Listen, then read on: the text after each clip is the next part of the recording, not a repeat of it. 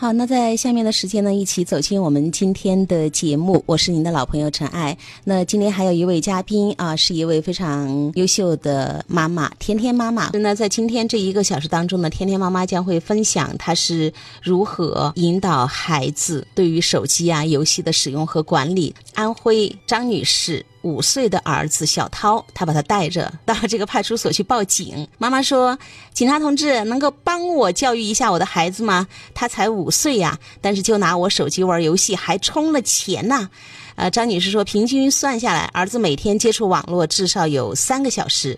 如果不让孩子玩的话，就会生气，就会哭闹啊，完全就没有办法了。他让派出所来帮他管孩子。同样，在那个安徽省啊，刘女士，她在午休的时候，九岁女儿因为沉迷游戏，转走了二点八万元，就妈妈睡一个午觉啊，二点八万元就没了。所以呢，也是报警求助。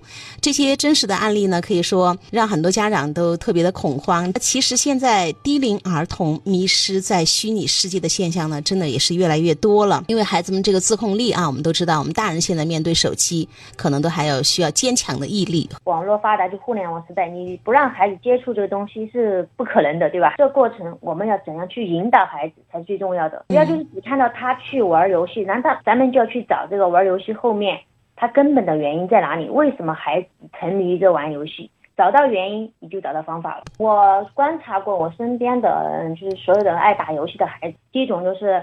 他身边他的爸爸或者就是嗯朋友身边就家里面有人是特别爱打游戏的，他会受影响，或者他的好朋友是特别爱打游戏的，然后就是孩子之间就是都在打游戏，他会觉得我们同学之间没有共同语言，然后我好像我不我不打游戏，他就觉得好像我 out 了，就那孩子会这样觉得，同学们都不跟我玩，他有这种心理。还有一个就是孩子在打游戏的时候，他可以满足自己的需求，就是说他可以在这里面实现，就是觉得。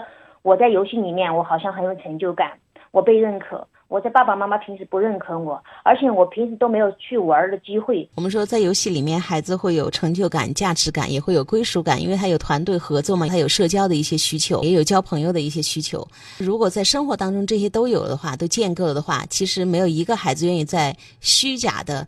不真实的世界里面去玩。你儿子现在五年级，老大，他现在手机包括玩游戏，嗯，目前你们是怎么在执行的？我们应该从二年级到现在嘛，每年可能会玩一到两次，每次就不超过二十分钟。每年哦，每年一到两次，他这手。还有拼拼图，那你的孩子没有那种融不进去，跟别人没有共同话题，他会觉得很沮丧，没有？没有没有没有，他不会。有一次我儿子去他同学家玩，就是二年级的时候吧，那两个孩子都会玩游戏，我儿子旁边他也不看，后面有他同学爸爸就问他是不是你妈不让你玩哦，然后我儿子说对啊。但是我自己也不想玩啊。嗯，我经常都说，有些家长特别厉害的是，他真的可以让孩子不玩手机、不玩游戏，也没有觉得自己受到伤害，或者说我不合群。那有的家长呢，他也会特别早就让孩子去使用手机，包括玩游戏，教会孩子自己去管理、学习手机游戏两不耽误。很早也孩子们也有这样的一个自控力。最终的核心还是在家长身上。那为什么你的孩子可以对手机游戏他没有那么高的需求？妈妈是怎么做？嗯，我觉得我儿子他不沉迷手机，首先是因为我的亲子陪伴这一块质量是很高的。因为嗯，我们周末没有去嗯补习班，之前我讲过，我每个星期会拿一整天去陪他去玩，然后暑假那些寒假基本上都是陪他，只要作业安排完以后，基本上都是玩。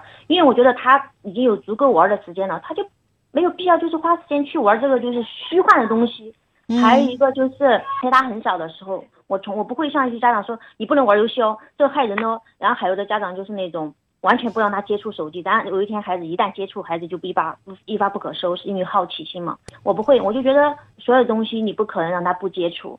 我一般就是这样的，嗯，比如平时我会看到不是之前有很多文章，比如说要毁掉一个孩子，给他一部手机之类的文章，我看到之后我不会跟我儿子说，我会转发到他微信上。然后放学回来之后，他会他每天做完作业他会看一会儿。他就自己去看，我会发一些视频给他看，你看这个孩子怎么怎么眼睛怎么了那些，他很清楚这东西是不能就是沉迷进去的，而且会影响学习。分享一件特别有趣的事情，就是前不久我小儿子因为他很小嘛，他因为看到哥哥同学打游戏之后，他就偷偷的玩，拿我手机玩，被我们发现了，然后当时我就很生气，因为我之前跟他们讲过，你们想要玩游戏，你们可以告诉我，他是背着我的话。是坚决不行的，这是妈妈的底线和原则。就因为昨晚看了跟哥哥玩了之后，他就特别想玩。我去接哥哥回来的时候，就发现他不对劲儿，就一直很紧张，就他就一直让我，就是妈妈，快把手机给我打开，我要学学学什么。然后我就觉得好像不对劲儿，我马上就打开，然后我就发现游戏，就批评他爸爸，我说你在家带孩子就是这样带的吗？我就然后很严肃的告诉他，下次我再发现你们背着我玩，爸爸一起被罚站。然后我就这样说了一句很严厉的话。周末的时候，我就跟我老公带着两个孩子去游乐场了。我是怎么做的？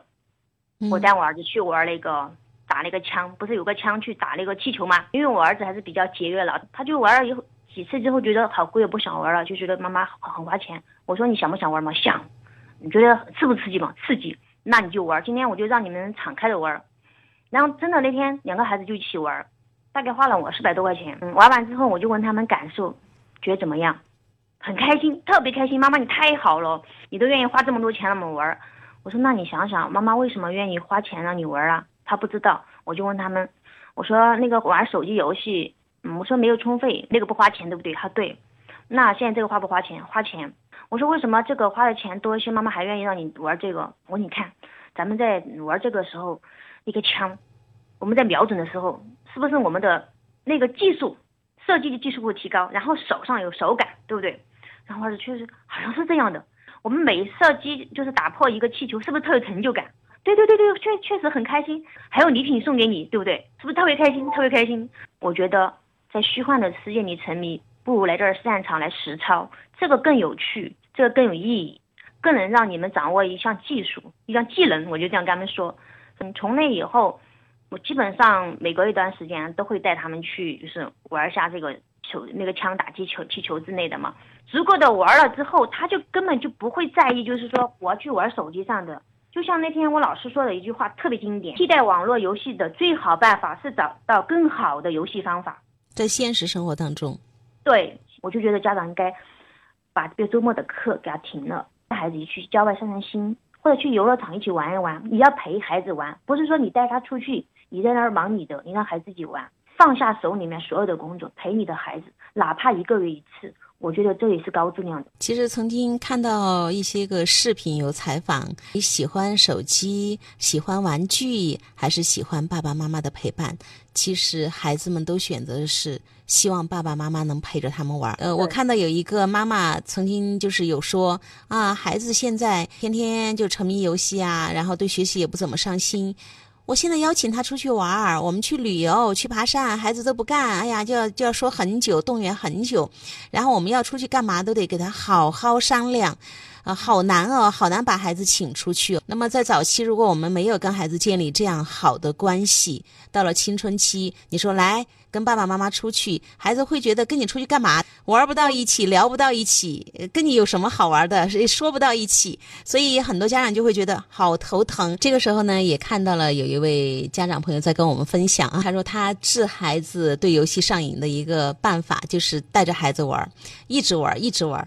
玩了，他听到那个看到那个游戏就就已经很崩溃了。他说特管用，孩子就再也不想玩了。曾经我身边也有一个同事，还是个女孩，她也酷爱玩游戏。有一次，她连续玩了三天三夜，然后听着那个游戏的音乐，她就想吐。从此以后，他对游戏的兴趣就大减了，就是可以让孩子们就过把瘾就死掉，是吗？这种对游戏的这种渴望。我陈美玲老师他就讲到，他的三个孩子都是高中以后才给他们手机，他觉得那个时候孩子们是有能力管好这个了。